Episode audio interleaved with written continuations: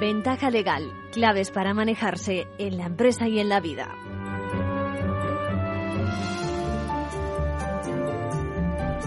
Bienvenidos a una nueva edición de Ventaja Legal que va a responder hoy a preguntas de, ustedes, nuestros seguidores, varias, varios temas llevamos en medio. Eh, bueno, primero, por ejemplo, la comisión de vertidos hoy que pudieran constituir precisamente un delito para el medio ambiente por parte de corporaciones municipales. ¿no? Las preguntas son dos. ¿eh? Nos las hacen una empresa en cuyo término municipal, por ejemplo, dice la depuradora no cumple con sus deberes y teme que se le abra un expediente al empresario. Eh, bueno, tiene sospechas, dice, de que el nuevo partido que entra en la corporación como alcalde presidente siempre apuntó hacia ellos, sin embargo nadie nadie parece que contemple la posibilidad de que el origen de determinados rastros sea el ayuntamiento. Bueno, ¿qué hacer en estos casos? Pues qué posibilidades hay de que eh, sea la administración juez y parte y por lo tanto no prospere la defensa. Hombre, no es así. ¿eh? Ya os digo, ya os adelanto que la contestación es denunciar los hechos en el juzgado y ya se abrirá el expediente y ya veremos si existe. Luego os comento con detalle la respuesta. Bueno, también pide consejo un oyente porque se plantea visitar a un preso, alguien que fue amigo, al que no le une relación familiar alguna, quien considera que puede estar más que solo en esa situación tan difícil que nos pregunta hasta qué punto, sin ser letrado, sin que se le haya dirigido incluso a él, al visitante potencial, el condenado, puede hacer eso, puede hacerle una visita, acompañarle, aunque sea, dice, unos minutos de vez en cuando y aliviar su situación. Bueno, Ignacio, que seguro que nos estás escuchando, nos dices que hay que acabar con ese tabú, con los estigmas que tantas veces tiene el pasar por la cárcel, bueno, se puede incorporar perfectamente a la sociedad de nuevo y es importante, en efecto, conservar la vida también fuera, retomarla en cuanto sea posible. Estamos de acuerdo contigo, Ignacio, en que todo lo que se pueda hacer para favorecer y para aliviar la situación complicada eh, hay que hacerlo y que es de agradecer esos minutos que seguro que vas a dar a, tu amigo. Luego te doy pistas, te digo exactamente, por supuesto que claro que lo puedes visitar. Por otra parte, son fechas, son fechas en las que es habitual que se concentre la celebración de matrimonios. ¿eh? Y traigo una pregunta que es recurrente, pero que bueno, parece que, que, no aprendemos o que no nos importa la faceta económica tantas veces, la faceta económica de contraer algún tipo de unión, aunque sea de pareja, ¿no? No hace falta que seguimos con un pacto religioso en cualquiera de sus formas eh, la, unión, ¿no? Por eso me expone, expone un amigo algo que está viviendo en sus propias carnes. Fíjense, dice, eh, bueno, no exactamente en las suyas, en las de su hija. Me insiste en que divulguemos lo importante que es conocer por lo menos las condiciones económicas que van a regular la unión de la pareja, dando por sentado en el momento en que hay pareja, insiste el amigo, eh, sin duda habrá alguna forma legal de aplicar y de establecer que, bueno, qué bienes, qué derechos, qué obligaciones corresponden a cada uno de los integrantes de la misma. Es decir, que por el mero hecho de que exista la unión, existe algún tipo de pacto. ¿Cuál es? Bueno, en ese punto quiero que recordemos las palabras que nos decía el notario Pedro Carrión.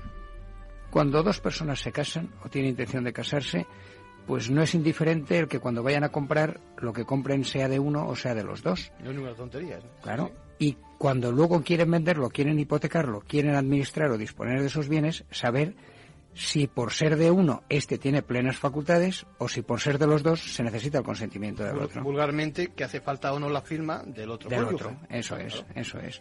Entonces, eh, esto es muy importante y la gente normalmente el régimen lo ignora.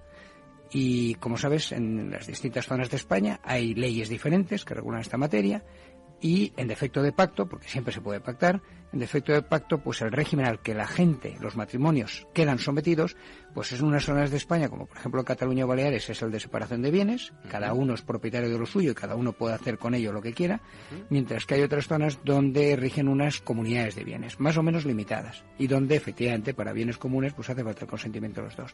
Pero como te decía, Partiendo de este concepto, es decir, que siempre necesitamos, cuando dos personas se casan, cuando dos personas viven en pareja, saber la titularidad de los bienes, a quién pertenecen, cuando se compran, etcétera, o se reciben por donación, por herencia, por lo que sean, qué se puede hacer con ellos, quién tiene las facultades para administrar y disponer, y sobre todo cuando se disuelve el matrimonio, qué se hace con los bienes, qué bienes disolver el matrimonio es cuando fallece uno a la hora de hacer la herencia, por ejemplo, qué bienes forman parte del patrimonio hereditario. Claro, ahí no es lo mismo que fuesen todos suyos que que fuesen gananciales, que fuesen compartidos. Y cuando hay un divorcio, otra de las causas de disolución del matrimonio, tres cuartos de lo mismo.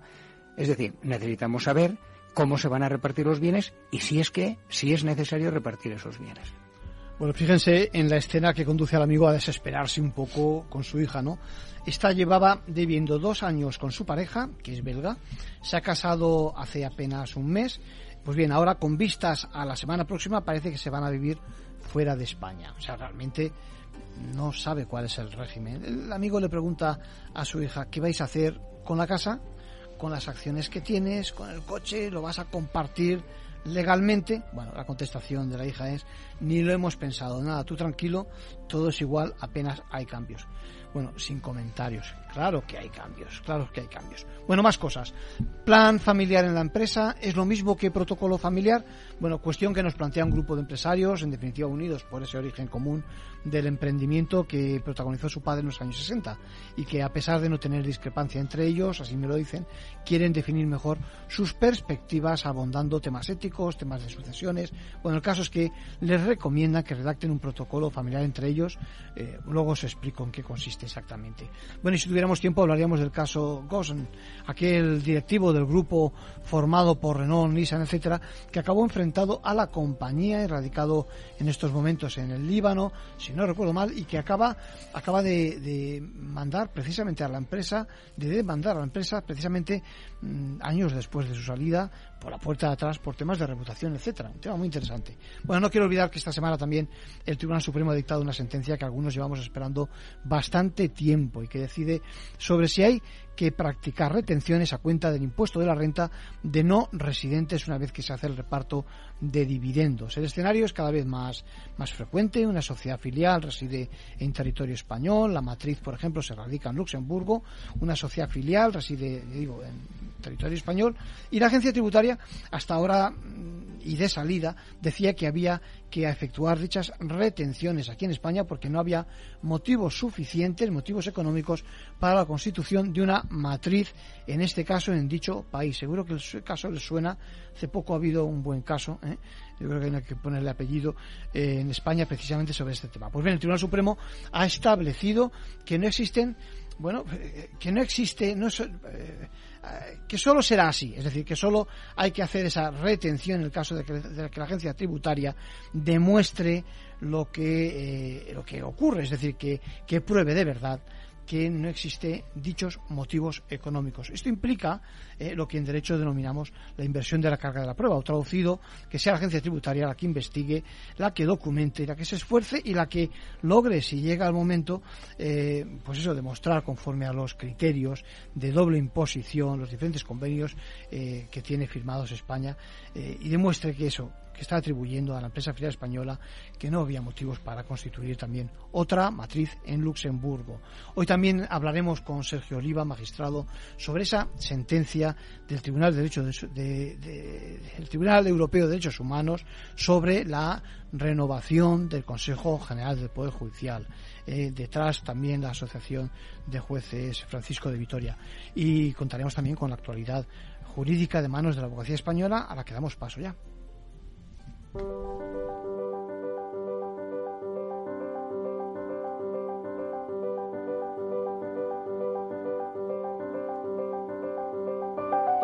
Ahora en Ventaja Legal, la actualidad semanal de la abogacía. Bienvenidos Luis y Mercedes. Hola, ¿qué tal? Hola, ¿qué tal? ¿Todo vuestro? Saludos a todos. Las puertas de los juzgados de toda España se van a llenar este miércoles de abogados y abogadas que entienden que el deterioro de la justicia ha llegado demasiado lejos. Ante la situación creada por las sucesivas huelgas, la abogacía ha convocado concentraciones este miércoles día 28 de junio frente a las principales sedes judiciales del país para exigir que se reactive de manera inmediata el servicio público de justicia. Todos los abogados y abogadas de España, así como el resto de la ciudadanía, están invitados a participar en esas concentraciones que se realizarán de forma simultánea a las 12 del mediodía en toda España. Bajo el lema La justicia es una cuestión de Estado, los 83 colegios de la abogacía han hecho un llamamiento a todos sus colegiados para que se sumen. Se quiere visibilizar de esta manera masiva el malestar de la profesión, tras varios meses de paro, primero de los letrados de la Administración de Justicia y ahora de los funcionarios, que han paralizado prácticamente los juzgados y tribunales, causando la suspensión de cientos de miles de vistas y procedimientos. La movilización se decidió en la sesión plenaria del Consejo General de la Abogacía el pasado 16 de junio, en la que se acordó el inicio de una serie de acciones para que se alcance un acuerdo que permita reactivar la justicia. El juzgado de lo social número uno de Toledo ha declarado la improcedencia del despido de una dependienta de una frutería que trabajaba a tiempo completo, sin registro horario, pero que tenía un contrato de media jornada. La sentencia señala que el trabajo que la empleada realizaba era de 40 horas o incluso más, cuando su contrato y el salario que percibía era correspondiente a 20. La empresa la despidió alegando eh, faltas de asistencia, sin la debida autorización o causa justificada.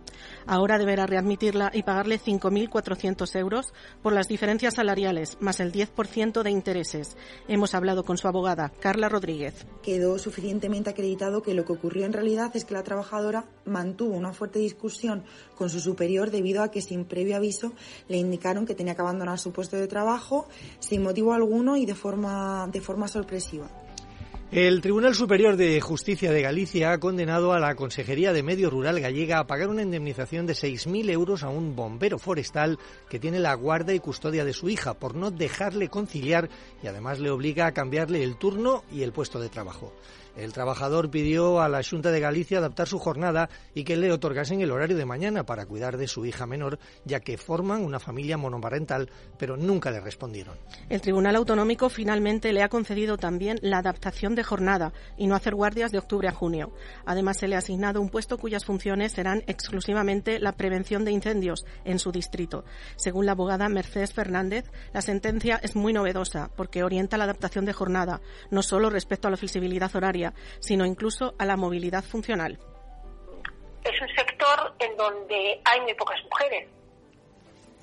Entonces sí que hay ese componente y hay muy pocos hombres que efectivamente tengan eh, la guardia y custodia exclusiva de sus hijos menores y que quieran conciliar y vamos ya con otras noticias eh, breves. Más de 6.500 aspirantes se presentaron el viernes pasado a la prueba de acceso a la abogacía de este año. El examen se celebró vía online a través de la plataforma de la UNED y permitió comprobar si los aspirantes contaban con la formación práctica suficiente y conocían debidamente las normas deontológicas y profesionales. Las aulas de derechos humanos de la Fundación Abogacía acaban el curso con dos citas esta misma semana. Se impartirán en los colegios de abogados de Oviedo y A Coruña. Abordarán la intervención letal en la protección internacional de personas refugiadas y el derecho a la vivienda. Esta cita con la formación continua volverá en septiembre con diferentes temas y expertos. La protección de los menores y las personas con discapacidad esta tarde en la conferencia de los lunes. A cargo de Encarnación Roca Trías, magistrada y ex vicepresidenta del Tribunal Constitucional. A partir de las cuatro y media puede seguirse online y de forma presencial, previa inscripción gratuita en formacionabogacía.es. Y eso es todo por hoy. Eh, muchas gracias, saludos a todos y hasta la semana que viene. Gracias.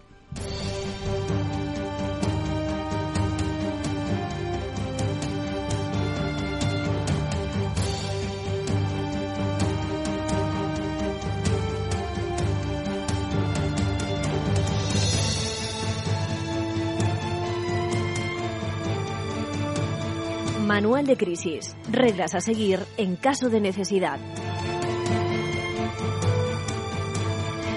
Bueno, hoy ante, ante la pregunta de si la Administración puede ser responsable de un delito medioambiental, ya lo decía al principio, claro que sí. Lo que puedes hacer, en este caso, empresa, en caso de que temas que te abran un expediente, cuando tú tienes fundadas sospechas de que es un tercero, en este caso la administración, la responsable de los hechos por no depurar correctamente las aguas, en este caso, pues es denunciar, es denunciar esos hechos si lo ves claro, identificando al responsable.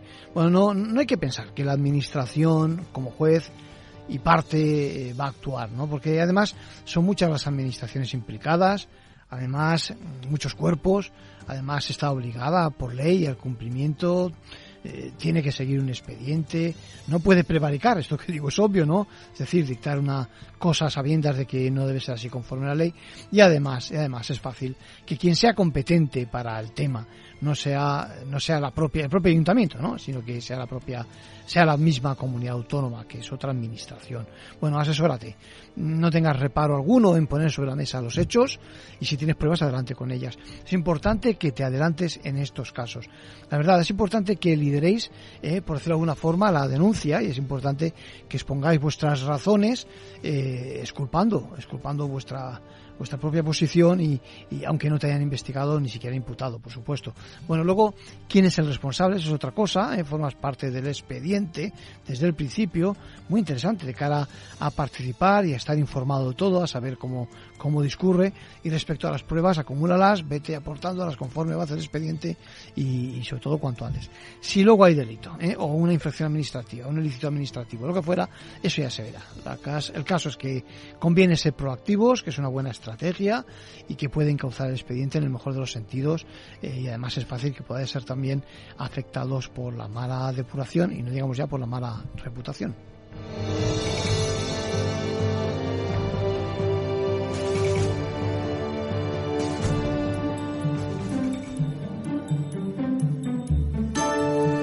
Y por último, un consejo a título personal de nuestro abogado Arcadio García Montoro. A ver si podemos en este capítulo del Consejo responder a varias cosas. Eh, leo textualmente. Puede parecer extraña mi pregunta, nos dice un seguidor del programa, Joséchu, porque me digo si puedo hacer por visitar a un conocido que está en prisión y porque creo que, que puedo prestar algún tipo de apoyo, ¿no? Este hombre tuvo un accidente de tráfico por imprudencia, ocasionó la muerte a un viandante y siempre pienso que podría haberme tocado a mí esa mala suerte. Quiero ayudarle en lo que pueda, tiene que estar pasándolo mal, no, no sé si, si necesito ser familia para verle allí o tengo que justificar algo, me tiene que invitar él o como se diga, en qué consiste esa visita a presión si es posible, porque no soy abogado. Joséchu, la verdad no sabes lo que me alegro de que hagas esta pregunta porque hay tabús con los que tenemos que acabar. En muchos casos se pueden cometer errores que hay que pagar, sin duda, porque tienen consecuencias irreversibles para las víctimas. Eh, y eso es lo peor del tema, ¿no? Porque la verdad es que merecen un mínimo de comprensión y que hagamos lo posible porque el que cometió esos hechos pueda tener una vida lo más parecida a la normalidad, incluso con posterioridad. Me consta por experiencias que he vivido con clientes que ya es bastante condena vivir con la responsabilidad de un fallecido a cuestas y cosas similares. Así que adelante te, animo. Y sabes que existe varias opciones, no solo la de la visita, sobre la que te comentó eh, que existe un procedimiento, eh, te comento que existe un procedimiento de, cita previa, eh, que, que, ya está restaurado tras la etapa del COVID, es decir, por medio del cual puedes acercarte a estos internos a través de los locutorios con el fin de eso, de comunicarte y, como decías, aliviar quizás su situación. Evidentemente, hay un procedimiento arreglado, te puedes imaginar, en el sentido de que hay que disponer de las franjas que, de tiempo que te facilita la administración penitenciaria y lo que necesitas es disponer, en primer lugar, del número que se llama el NIS, es decir, el número de identificación del interno. Son, son 10 dígitos con los que tienes que hacerte que, que bueno, pues eh, que si no tienes el propio centro te lo puede facilitar seguro. Y junto con tu información, tu identificación, pues en alguno de esos casi 70 centros penitenciarios donde se encuentre, pues te van a permitir dichas visitas, aunque no seas profesional, aunque no seas letrado. La asistencia del letrado y su visita van por otros cauces. Estamos hablando, por lo tanto, de que lo habitual es que te faciliten unos 20 minutos, todo de acuerdo con la clasificación que tenga el, interno. Eh, bueno, lo que pasa es que al no ser familiar, es el propio interno el que tiene que, de alguna forma, hacer la solicitud ante el director de la prisión. Por tanto, tienes que primero dirigirte a tu amigo, por carta, por ejemplo, y decirle que, que inicie ese mecanismo, que no tiene ninguna dificultad por otra parte, no hay ninguna complicación, incluso puede llamarte el preso si lo desea por teléfono. Tú no puedes llamarle a él, eso sí, pero él sí que te puede llamar. No tienen por qué denegarle esa llamada por parte del director del centro, aunque va a ser algo muy corto, en cinco minutos. Así que empieza por enviarle quizás una carta, lo único extraordinario es que se la van a entregar, ya sabes, y la van a abrir en su presencia con el fin de descubrir si existe algo más que la propia carta en el envío, algo es obvio. Eh, bueno, también puedes incluso eh, hacer llegar un par de paquetes, no más de 5 kilos por cada uno y teniendo en cuenta que para vestuario y libros ya sabes que no hay límite. En cuanto a la visita, será en un locutorio, por si quisieras ir acompañado con alguien también, que haya sido autorizado, puedas ir como mucho con otras tres personas y lo apuntaba antes, la visita de unos 20 minutos, un par de veces a la semana o de 40 generalmente durante los fines de semana. Así que, lo dicho, José Chu, te animo a que hagas esa visita, el centro donde se encuentra recluido tu amigo y te aseguro que va a agradecer esos, esos minutos eh, y todo aquello en lo que le puedas precisamente ayudar.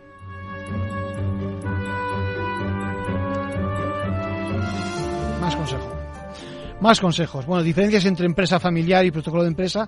Dicen, somos mediana empresa del sector de la alimentación, factura 20 millones de euros, ojo, eh, que hasta ahora, bueno, pues, ha vivido como empresa al margen de conflictos entre nosotros, a pesar de que nuestro padre fundador nos falta hace ya 15 años.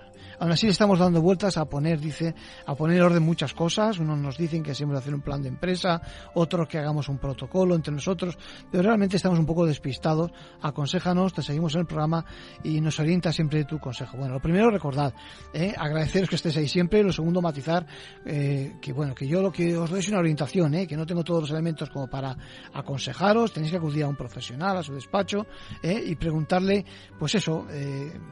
Porque el consejo aquí en la radio siempre está muy limitado. Bien, el plan de empresa, por una parte, es algo independiente de un protocolo eh, familiar, ¿no? Es un análisis tanto de los estatutos, del conjunto de relaciones que tenéis entre vosotros, con previsión del camino que queréis tomar, incluso en los momentos en los que no estéis, es decir, cuando faltéis a alguno de vosotros, que es ley de vida, ¿no? Esto se va a plasmar no solo en los estatutos, como he dicho, sino también en la gobernanza, es decir, que eh, haya que, haya que respetarse, por ejemplo, cómo creáis el patrimonio familiar eh, y, asegurar, por supuesto, la continuidad. Ya digo, como queráis. Bueno, en realidad, sea la empresa familiar o no, los distintos grupos que representan intereses afines, bueno, pues se eh, en marcha eso que se llama plan de empresa. En realidad, que seáis una familia no aporta nada. En cuanto al protocolo familiar, ya lo he apuntado en otras ocasiones, estamos eh, con un concepto muy anglosajón que viene a garantizar frente a terceros que se relacionen con la sociedad, ya sea proveedores, acreedores u otros socios, y que, bueno, prevé un poquito el relevo generacional de la sociedad en la empresa. Se trata de que se haga un acuerdo privado entre vosotros y que, si acaso, vamos a dedicarle un poquito más de tiempo en algunas otras ocasiones, pero en cualquier caso que lo que hace es demostrar esa cohesión, esa unidad de ese grupo, con ese vínculo, en este caso de sangre, eh, que tan solo, bueno, pues eh, queda reflejado en ese, digo, acuerdo privado, aunque puede llevarse a escritura pública, pero que no tiene por qué enseñarse a terceros, ¿no? Es un contrato, por decirlo forma, que incluye, por ejemplo, temas de pertenencia al consejo, también distracción, por ejemplo, perdón, distracción, eh, transmisión de, acciones, sindicación de acciones, por ejemplo. Bueno, hay cuidado que algunos pactos mmm, pudieran realmente no ser ejecutables, tenéis que ir con cuidado, que no se extiendan a obligaciones que puedan ser contrarias a la ley. En cualquier caso, repito, asesoraros, porque si se hace mal un protocolo familiar podemos estar hablando de tener problemas en lo que en derecho llamamos en las prestaciones accesorias.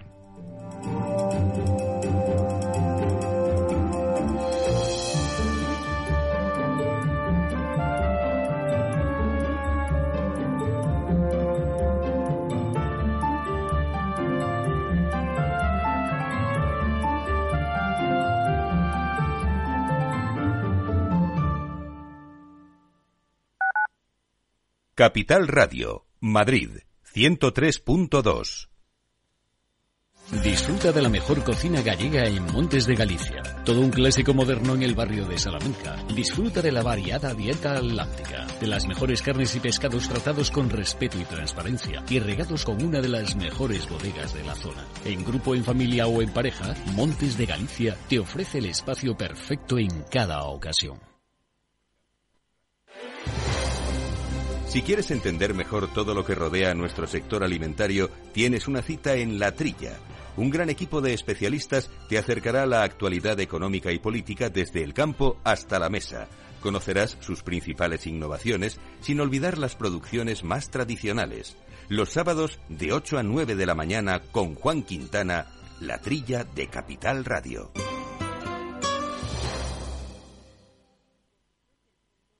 Industria, seguridad, tecnología, aeronáutica, innovación, empleo de calidad, defensa. Hablemos de defensa y seguridad. El primer programa de radio que da voz a la industria nacional de defensa. Los miércoles a partir de las tres y media de la tarde, hablemos de defensa y seguridad con Belén Montes, de la mano de IDS.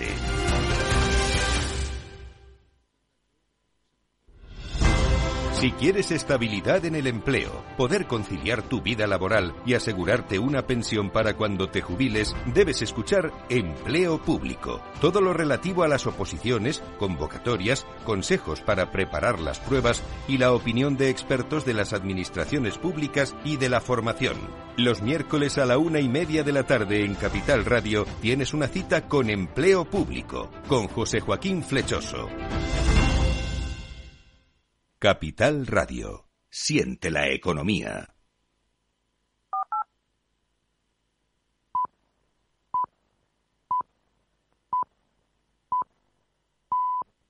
Ventaja legal con Arcadio García Montoro.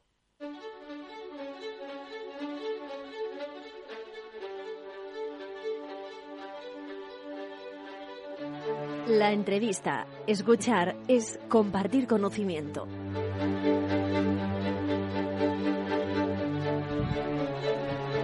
Bueno, hoy, esta semana estamos de enhorabuena a los ciudadanos y porque, ya saben, ha tenido que pronunciarse al final el Tribunal Europeo de Derechos Humanos sobre ese conflicto que llevamos aquí en España desde hace pues prácticamente cinco años, referente al, al bloqueo que tenemos en el Consejo General del Poder Judicial. Al final ha tenido que echarse de la mano de la justicia para defender los intereses legítimos de un grupo de aspirantes que veía vulnerados sus derechos conforme a nuestra Constitución y para que nos explique dónde estamos en el tema, qué ha ocurrido y, darle la enhorabuena también por ser integrante de la Asociación de Jueces y Magistrados Francisco de Vitoria. Tenemos, creo que al otro lado del teléfono, a Sergio Oliva. ¿Cómo está Sergio Oliva, magistrado? Hola, ¿qué tal? Muy buenas, encantado. Sergio, eh, lo primero felicitaros como, como integrante de la asociación que ha sido valiente y que ha liderado también este, la defensa de este tema. Pues muchas gracias. La verdad que eh, gracias sobre todo a los seis mm, compañeros y compañeras que se atrevieron a poner su prestigio y su, su nombre en una demanda, yo creo que ha sido eh, muy buena para todos los ciudadanos, como usted ha dicho en, la previa, porque pone, pone eh, de relieve el problema gravísimo que tiene la sociedad española en relación con el bloqueo del Consejo General del Poder Judicial. Lo primero, Sergio, eh, ¿por qué no nos explica un poquito eh, la situación? Llevamos cinco años en este programa explicándolo, pero seguro que alguno todavía no se ha enterado. Yo creo que es un buen momento de, su mano para que nos explique un poquito en qué consiste eh, esa situación que es incomprensible, ¿no? Desde el punto de vista de, los ciudadanos. Sí. A ver, eh, los ciudadanos tienen que saber que quien tiene que renovar el Consejo General del Poder Judicial son las Cortes Generales, es decir, el Congreso y el Senado, no los partidos políticos.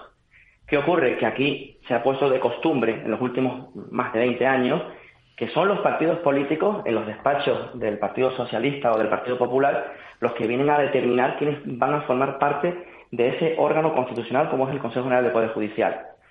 La sentencia del Tribunal Constitucional del año 1986 que dio luz verde a este sistema ya ponía que había un riesgo de partidismo a la hora de poder designar a los vocales del Consejo en el Poder Judicial. Y por eso ponía ese, ese peligro, que tenía que ser las Cortes Generales los que, los que iban a poder eh, llevar a cabo esa fase de designación de los vocales eh, del Consejo General del Poder Judicial. Eh, ¿Cuál es el problema? El problema es que mm, hace cinco años tenía que haberse renovado el órgano y bien, ya que es una cuestión de tipo político, no se han puesto de acuerdo por ese, ese carácter político de la designación ni el Partido Socialista ni el Partido Popular, nos ha llevado a un abandono absoluto de la, de la propia eh, importancia de dicho órgano y las consecuencias son terribles. Eh, bien, yo tampoco quiero aquí asignar un porcentaje de culpa a quién tiene la culpa, el Partido Socialista o el Partido Popular. Aquí la culpa, el 100%, la tiene las Cortes Generales, los presidentes del Senado y la presidenta eh, y el presidente del Congreso, que no han convocado el Pleno en esos cinco años para poder llevar a cabo la designación de los vocales. ¿Cómo es posible que los propios diputados, los propios senadores no hayan eh, protestado de esa ausencia de convocatoria del Pleno. Si la propia Constitución, la Ley Orgánica de Poder Judicial es claro que son ellos los que tienen que llevar a cabo dicho, dicho nombramiento y no se ha producido. Está claro, está claro que hay intereses y, yo en este punto siempre, siempre quiero aclarar y con su ayuda sería fenomenal que eh, este órgano no menoscaba en absoluto la independencia de todos ustedes, jueces y magistrados, en la tarea del día a día. Es decir, que estamos hablando de algo que afecta a, nombramientos y demás, pero que evidentemente los ciudadanos mm, gozamos de una buena, muy buena calidad de justicia independiente, imparcial y que no nos afecta en cierta medida, ¿correcto? Es correcto. Eh, es que una cosa es los jueces y las juezas de base de este país que tienen una absoluta independencia en el día a día en la resolución de sus problemas y otra cuestión distinta es el Consejo General de Poder Judicial, que es cierto que tiene una gran influencia, sobre todo en el aspecto de, nombramientos discrecionales de juezas y de jueces que van a integrar determinados tribunales de las altas instancias que tienen una importancia eh, clara porque su toma de decisión va a afectar a los ciudadanos. Pero también es cierto que eh, su nombramiento, de los miembros del Consejo General del Poder Social, tiene su relevancia porque son los encargados de llevar a cabo la inspección de los juzgados, los expedientes sancionadores a los jueces, los, eh, las vacaciones, todo cuestión de, régimen interno, para que me entiendan. Es importante esa distinción como usted hace. Sí, sí. En, todo caso, llegó un punto en el que, pues al final, estos compañeros suyos deciden que hay que poner el asunto en manos del Tribunal Constitucional Español, que es quien en principio interpreta nuestra Constitución y quien en principio nos tutela a todos, también por supuesto a, jueces y, magistrados y miembros en este caso del, Consejo General del Poder Judicial. Sin embargo, parece que no ha cumplido su función por lo que dice el Tribunal Europeo de Derechos Humanos, ¿no? Sí, es para que lo, con facilidad, para que lo entienda en la ciudadanía. Eso es. Lo, que ha ocurrido es que seis eh, aspirantes a vocales al Consejo General del Poder Judicial que presentaron su candidatura en tiempo y forma, vieron como pasaba el tiempo y no se tomaba en consideración esa candidatura de ellos. ¿Qué hicieron? Dijeron, entendían que se estaba vulnerando el artículo 23 de la Constitución española en relación con el con el proceso, con la, atención a algún proceso, a un procedimiento adecuado, procedimiento justo de nombramiento, y plantearon el recurso de amparo ante el Tribunal Constitucional. ¿Cuál fue la sorpresa de esos compañeros y de mi asociación? Que el Tribunal Constitucional, ni corto ni perezoso, dicta una providencia sin fundamentación ninguna, en la cual viene a decir que se ha planteado fuera de plazo esa reclamación, ese recurso de amparo. Eh, eh, eh, está la gravedad de las circunstancias que incluso ya ahora el Tribunal Europeo de Derechos Humanos le da un caponazo, si se me permite la expresión, al propio Tribunal Constitucional, en el sentido de que cómo es posible que el órgano máximo de interpretación de la Constitución de un Estado no pudiese llevar a cabo una fundamentación, al menos de no llevar a cabo esa referencia de extemporaneidad, sino simplemente es una frase, ni, ni abona ningún tipo de jurisprudencia europea para poder llevar a cabo esa, esa retirada de la entrada al fondo por una cuestión de, fuera de plazo. Y la verdad es que da un poco de vergüenza ajena. Lo digo con todo. Sí, sí, sí, sí, que tenga que venir un, tribunal europeo fuera de nuestras fronteras para que nos venga a decir que nuestro Tribunal Constitucional está haciendo mal su trabajo. y, la verdad es que nos obliga, no solamente en este tema, sino en muchísimos temas, tener que acudir a, la, a, a los tribunales europeos para intentar corregir disfunciones relevantes de nuestro Estado de Derecho. y eso es lo preocupante, eso es lo preocupante. Sin duda. Hay que, hay que aclarar que, eh, corríjame usted, que que lo sabrá mejor incluso que yo, que eh, los jueces emiten resoluciones de tres tipos esencialmente, que estamos hablando de, sentencias, de autos y, de providencias. Los dos primeros mm, requieren motivación, es decir, que se justifique con artículos y con sesudos argumentos unas cosas y otras. Sin embargo, la providencia permite despachar de alguna forma, claro, están dedicadas para asuntos menores, eh, despachar, déjeme que lo diga así, eh, con más facilidad un tema y un tema de esta relevancia, evidentemente, parece que como dice Europa, es, es, absurdo que se diga sin más no y se acabó, ¿no? Por, supuesto, es así. La providencia dentro de, las resoluciones de los jueces es de la menor importancia. Eh, pero lo más gracioso es que a nosotros, a los jueces de base, se nos exige, si vamos a determinar que un asunto está prescrito o caducado, que emitamos un auto fundamentando las razones por las cuales está caducado o está prescrito. Es que nuestro máximo órgano de interpretación de la Constitución en un asunto de capital importancia como era este, venga a determinar por medio de una providencia de una sola línea que estaba fuera de plazo la presentación de ese recurso de amparo, llama la atención, pero de la, de la peor de las maneras. Sin duda, sin duda. no, no, es que no, tengo otras palabras. Sí, sí, sí, Yo, yo lo digo con el peor de la palabra, con el peor de los significados de la palabra, despache. Es decir, se quite encima el tema tan fácilmente. y Porque además, algunos, fíjese que algunos, algunos pensamos, esto quizás no sea, no toque hoy, pero algunos pensamos que precisamente para los recursos de amparo igual estaba mejor diseñado el Tribunal Supremo que no el Tribunal Constitucional, sobre todo por aquello de que la, gente no sé si sabe que eh, los jueces, y, bueno, los magistrados del Tribunal Constitucional no son magistrados de carrera, ¿no? Sino que estamos hablando de, una línea distinta y que no se incorporan, digamos, al Consejo General del Poder Judicial. ¿Me equivoco o estoy en lo cierto? No, no. Yo hombre, el, tema que intenta introducir es abrir un, melón. Sí, sí, complejo. Yo tengo compañeros que sí, que, defienden que es cierto que los, que los recursos de amparo tendría que resolverlo el Tribunal eh, Supremo. Sí, eh, yo le garantizo que nosotros siempre partimos de la base de la independencia absoluta de todos los magistrados y magistradas que conforman no solamente el Tribunal Supremo, sino también el Tribunal Constitucional, que aunque no sean todos, todos pues de carrera, sí es cierto que tienen un mandato legal de independencia. el problema es la forma de designación de esos magistrados. La forma política de designación ya hace que se tire por la borda esa apariencia de independencia, que es un factor importantísimo, tanto como la independencia en sí. Porque si la independencia es, por el 50%, pero el otro 50% es que la gente crea que, eres independiente. Y la gente no puede creer que eres independiente si te designa un partido político eh, por, por X motivos y, no tiene al mérito y capacidad. Claro. Es que eh, es el sentido común. Yo se lo digo así, totalmente. Sí, sí, además y, sinceramente, la sentencia. Sí. Esta sentencia, eh, si se lee en su integridad, todavía no está en español, está solamente en inglés y en francés, esperemos que esté próximamente en español, eh, incluso se afirma literalmente en el voto eh, particular que hizo la compañera eh, Elosegui, María Elosegui, vino a decir que esto va más allá porque toca la esencia misma de la independencia del Poder Judicial. Y comparto esa, esa opinión. El tema es mucho más grave de lo que puede parecer por el fondo del asunto. Y, yo confío que nuestro Tribunal Constitucional, a partir de ahora, eh, tome en consideración pues, pues abordar esta materia, que no es otra que volver a estudiar la constitucionalidad o no del sistema que se dijo que era válido en el año 1986, pero que está actualmente pervertido de manera absoluta y manifiesta por las manos políticas de este país.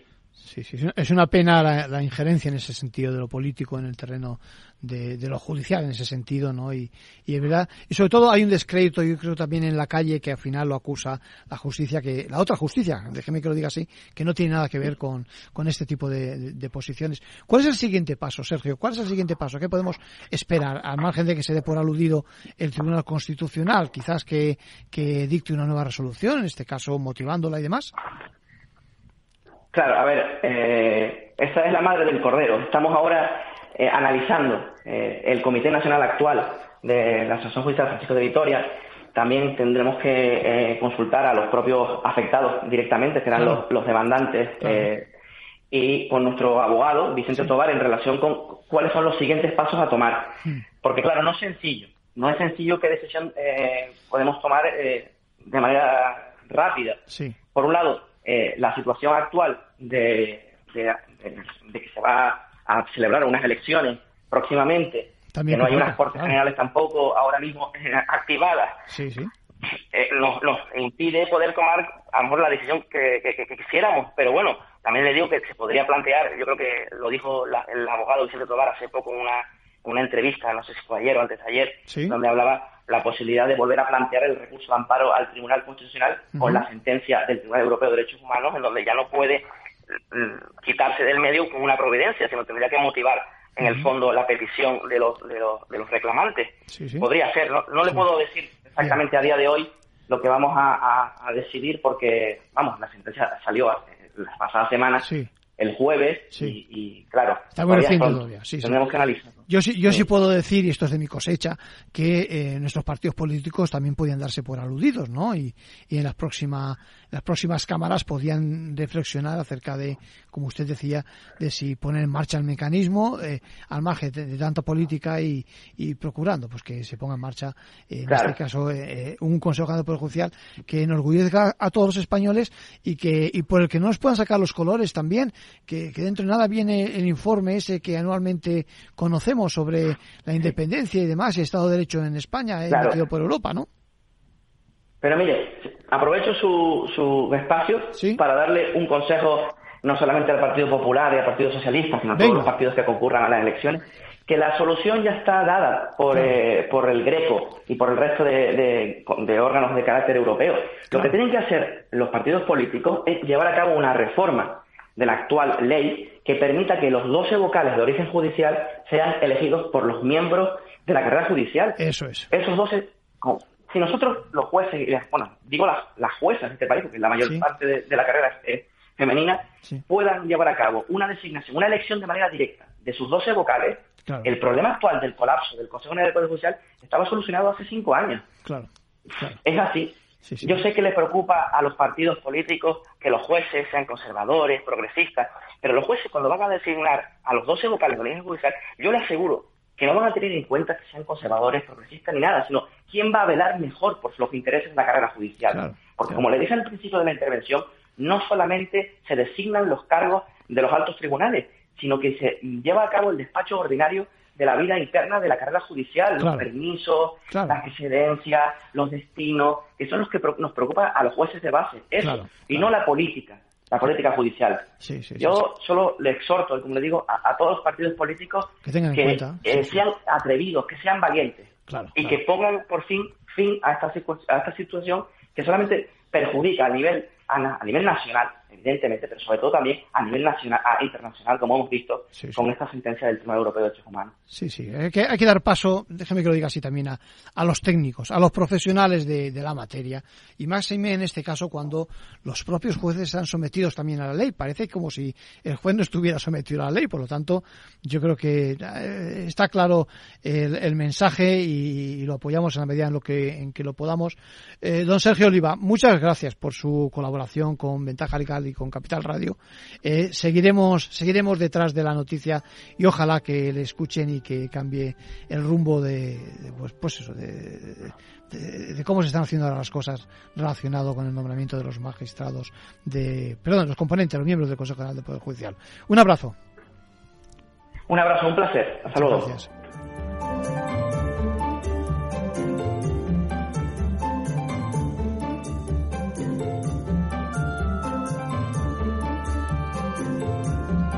Bueno, pues ya hemos escuchado al magistrado. Bueno, a vueltas con el tema económico hablando de matrimonio. Fíjense en la escena que decía que conducía al amigo a desesperarse un poco con la situación de su hija. Les recuerdo, decía, lleva viviendo varios años con su pareja, es belga, eh, y se ha casado hace apenas un mes, ¿no? Pues bien, ahora mm, lo decía, lo, se le anunciaba, ¿no? Que la semana próxima se van a vivir fuera de España. Claro, el amigo se, se plantea si realmente saben esa pareja, eh, realmente eh, de quién es cada cosa y sobre todo que lo tengan en cuenta de cara a su régimen habitual, porque luego hay que firmar o no las cosas mm, con la, la con el consentimiento de los dos o no, etcétera, etcétera.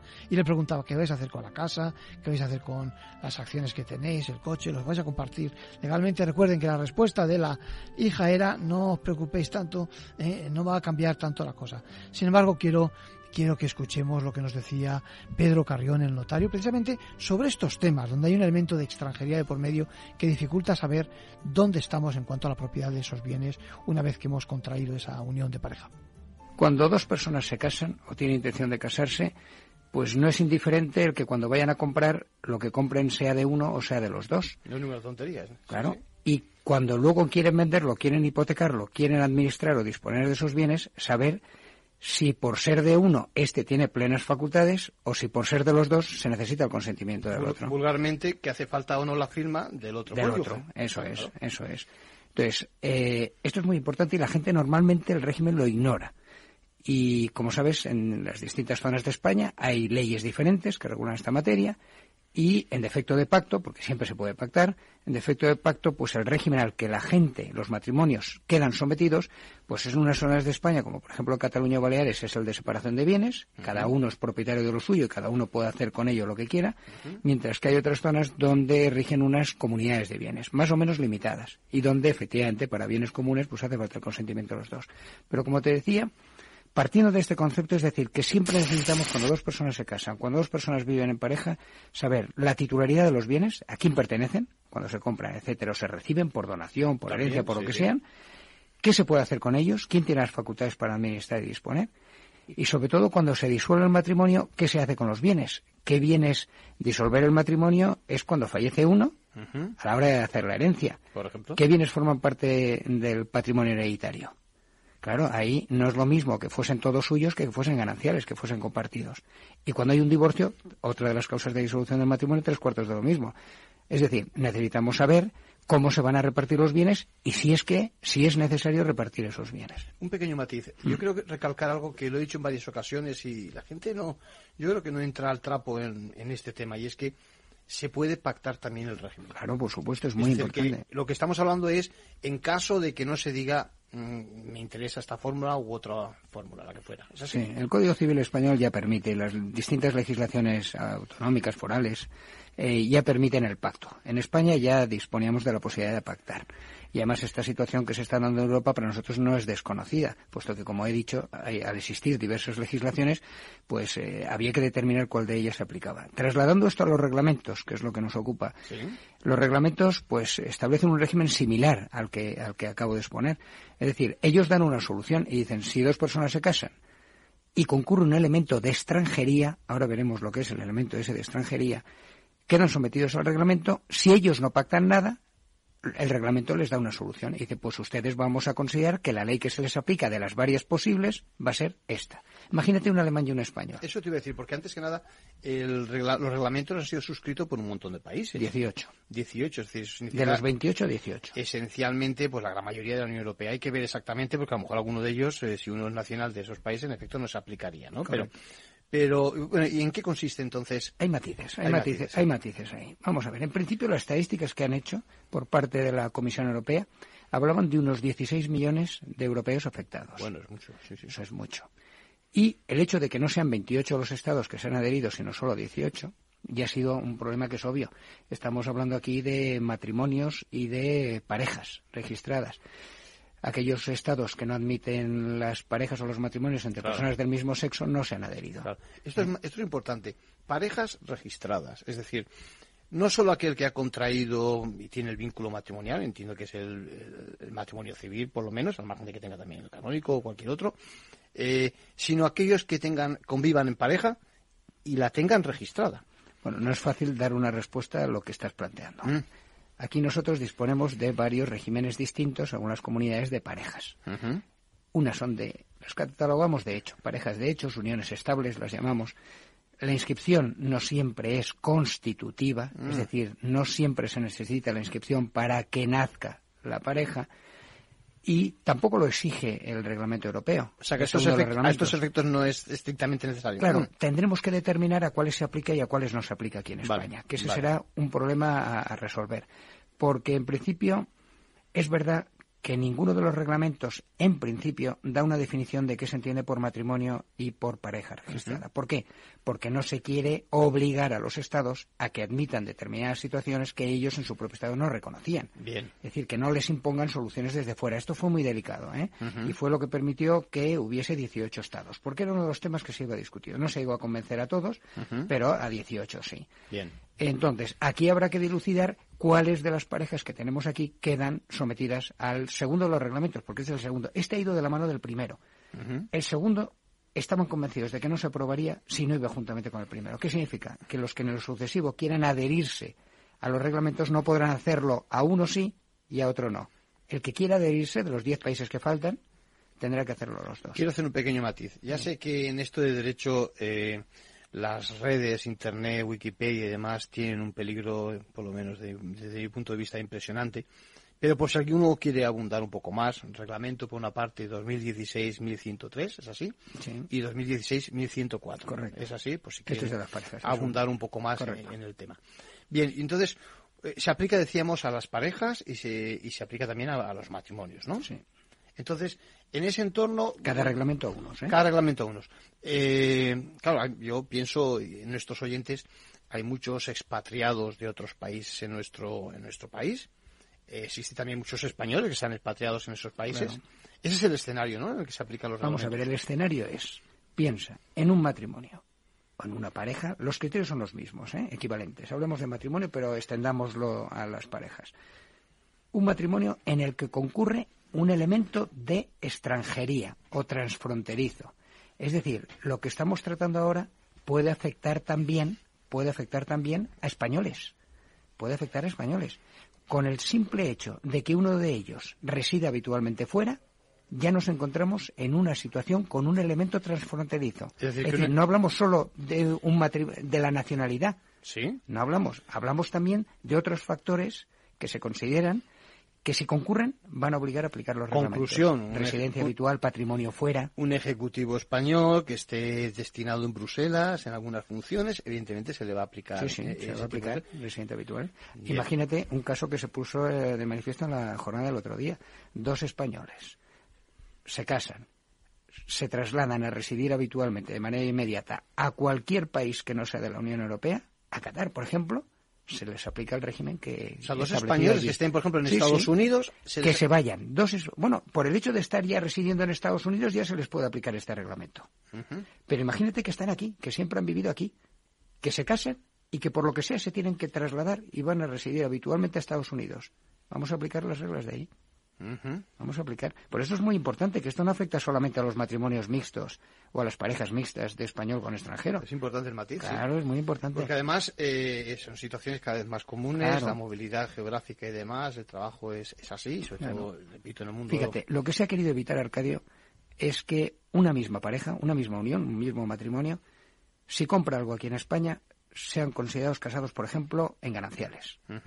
Si se van después a Alemania, los consideran casados ese mismo matrimonio, sin que hayan hecho absolutamente nada, a lo mejor por el elemento que concurre ahí, los consideran casados en un régimen de participación en ganancias que se llama, que es como una separación de bienes con un derecho de crédito al final cuando se disuelve.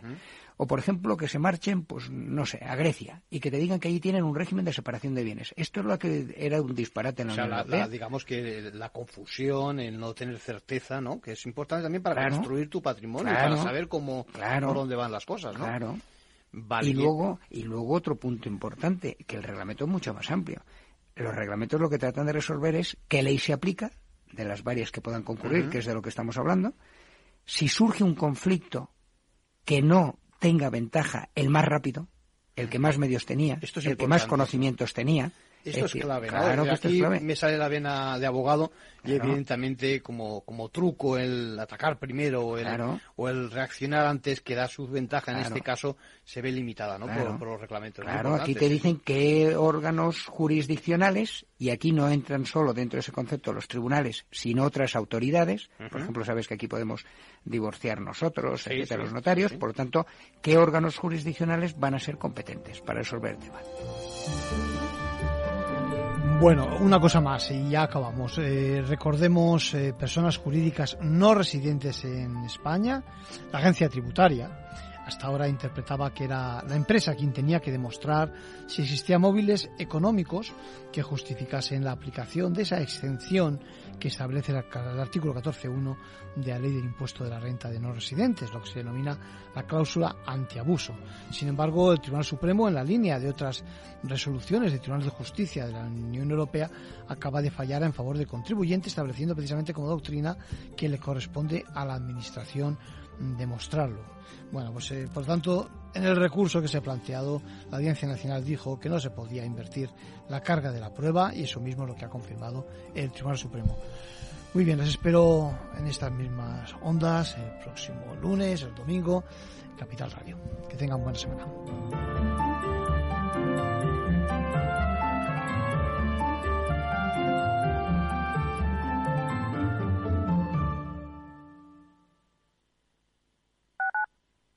Capital Radio 103.2 Horno San Onofre. Somos pasteleros y eso nos gusta. Utilizamos materias primas que nos hacen disfrutar y elaboramos todos nuestros productos de forma artesanal, sin sucedáneos, ni margarinas, ni grasas trans. Sabemos que las cosas buenas son importantes. Con el hashtag buscamos gente dulce. Horno San Onofre, calle San Onofre 3, teléfono 91 532 9060, www.pasteleriasanonofre.com. Si quieres entender mejor todo lo que rodea nuestro sector alimentario, tienes una cita en La Trilla. Un gran equipo de especialistas te acercará a la actualidad económica y política desde el campo hasta la mesa.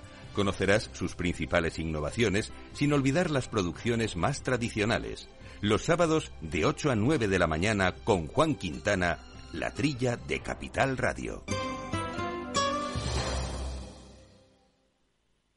Los sábados a la una de la tarde, Sol Rengifo, Jesús Alba y Pedro Galatas nos conducen por la senda del mundo social en Compromiso Humano, un programa que busca fomentar la cultura del bien, dirigido y presentado por Federico Quevedo. Compromiso Humano, aquí en Capital Radio. Escucha lo que viene.